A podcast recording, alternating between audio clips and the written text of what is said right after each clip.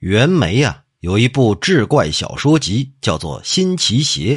这里面记载说呀，阴曹地府公布吕留良的罪过是声讨佛教太过偏激，这肯定不是事实啊。吕留良的罪过在于明朝灭亡之后，既不能像伯夷叔齐那样不吃新王朝的粮食饿死在首阳山。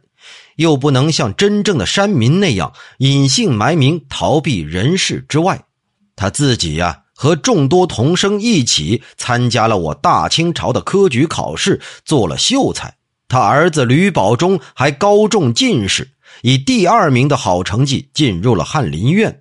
他们父子俩早就享受了新王朝的品位俸禄，绝不能把自己仍然看成是旧王朝的遗民。他们又怎能肆意写作诽谤我大清朝的书，迷惑煽动老百姓，借口说忠于明朝来攻击我大清朝？这种人动摇不定，进退无准，这是最狡猾、最反复无常的表现。考察一下他的平生作为，实际上与钱谦益也差不多。死后在阴间还逃脱不了惩处，必然是因为这个缘故。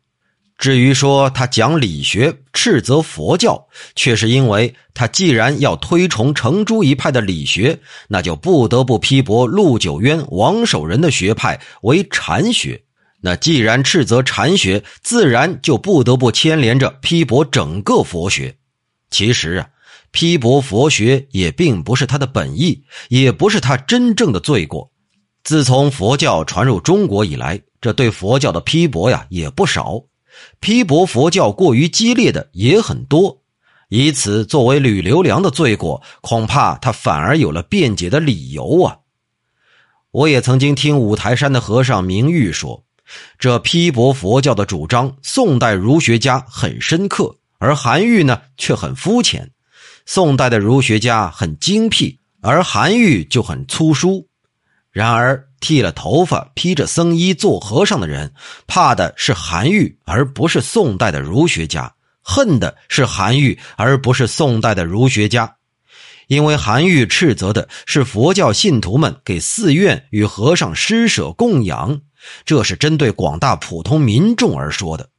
宋代的儒学家呢，批驳的是有关于明心见性的佛学理论，那是针对知识分子而说的。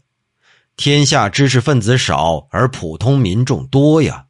和尚们的生活所需的供给，也都是来自于知识分子的少，来自于普通民众的多。假如韩愈的主张获胜，那么寺庙必然要断了香火，建造寺院也就没了土地。即使有佛学造诣极深的和尚，他难道还能率领数不清的和尚们空着肚子坐在露天里说佛法吗？这就好像用兵的人先切断了敌军的粮草供给，敌军呢就不攻自破了。所以和尚们是非常怕韩愈，也非常的恨韩愈。如果宋代儒学家们的主张获胜啊，那大不了你信你的儒家，我信我的佛家，各自信奉自己知道的东西，各自施行自己理解的东西，彼此对峙，那任何一方都没有什么危害。所以呀，佛教徒不太害怕宋代的儒学家，也不太恨宋代的儒学家。